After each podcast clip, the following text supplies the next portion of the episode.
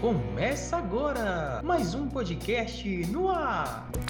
Chega a hora da matemática contada. Matemática contada. Sejam muito bem-vindos.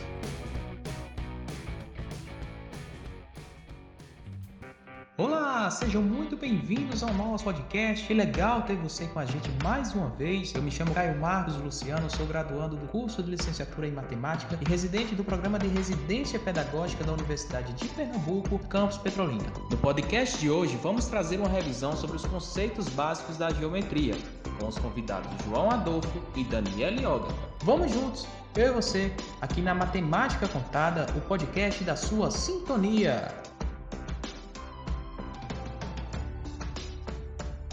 As noções primitivas da geometria nada mais é como o modo que compreendemos os elementos matemáticos que são base para a construção dos conhecimentos geométricos. Então, para falar de geometria, temos que abordar as noções primitivas. Primitivos por não possuírem uma definição rigorosa e que são conhecidos por ponto, reta e plano. Conhecimentos intuitivos decorrente de experiências e observações. Convido agora os colegas João Adolfo e Daniel Ogata para apresentar esses conceitos. Vamos lá, galera? Sim, Caio. Então, o conceito de ponto é que o mesmo não possui tamanho ou forma e é utilizado para representar localizações no espaço. Ele é representado também por letras maiúsculas. Isso mesmo, João. Já a reta é a reunião de infinitos pontos formando uma linha, também representada por letras, sendo elas minúsculas. Perfeito. Temos também, pessoal, o plano, que é uma região onde há infinitos pontos e infinitas retas. Por sua vez, é representado por letras gregas e minúsculas. Então, dessa forma, podemos classificar os conceitos primitivos da geometria? Sim, né? É só a gente analisar o ponto, reta e plano, sendo essa a nossa primeira revisão. Vamos agora tratar sobre outra temática bastante interessante, uma abordagem sobre as retas paralelas, concorrentes e as retas coincidentes. Isso mesmo, pessoal. As retas paralelas são retas que não possuem pontos em comum, ou seja, elas nunca se cruzam. Já as retas concorrentes, elas possuem um ponto em comum, sendo classificadas de duas maneiras. Não é isso, Dani? Isso mesmo, João. Elas se cruzam em um único ponto e podem ser classificadas de duas maneiras: perpendiculares e oblíquas. As perpendiculares são as retas concorrentes que formam quatro ângulos retos ou seja, medindo 90 graus. E as retas oblíquas são as retas concorrentes que têm medida dos ângulos diferentes. Por fim, galera, temos as retas coincidentes, que são aquelas que possuem os mesmos pontos em comum, ou seja, essas retas também são iguais.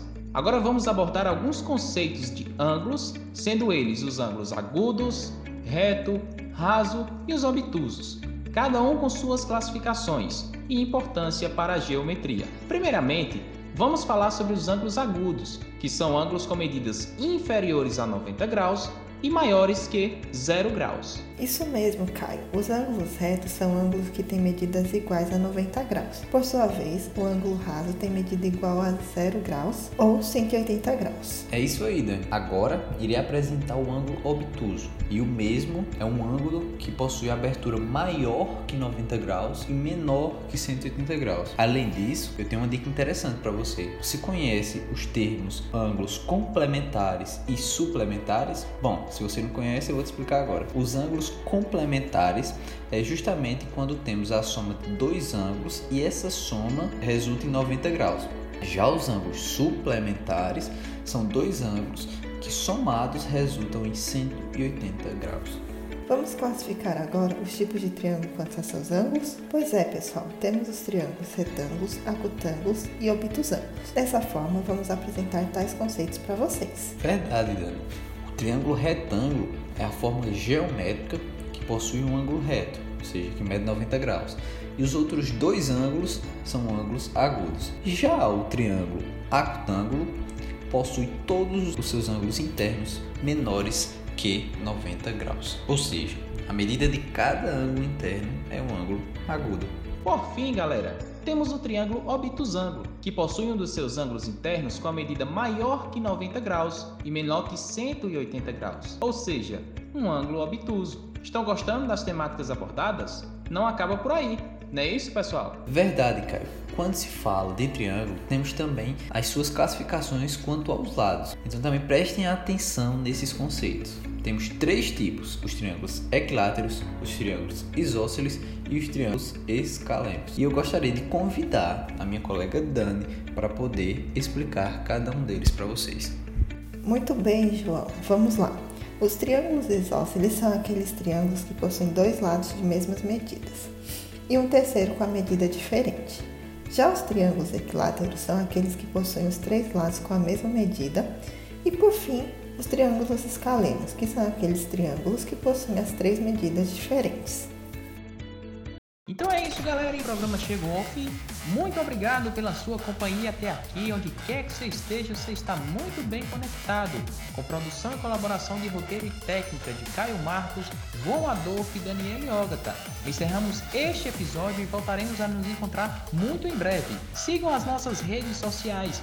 O Instagram, arroba Residência Pedagógica. Estamos no Spotify ou acesse o canal no YouTube Residência Pedagógica Matemática Petrolina para conhecer mais os nossos trabalhos. Esperamos vocês no próximo. Fiquem com Deus e até lá. Fui!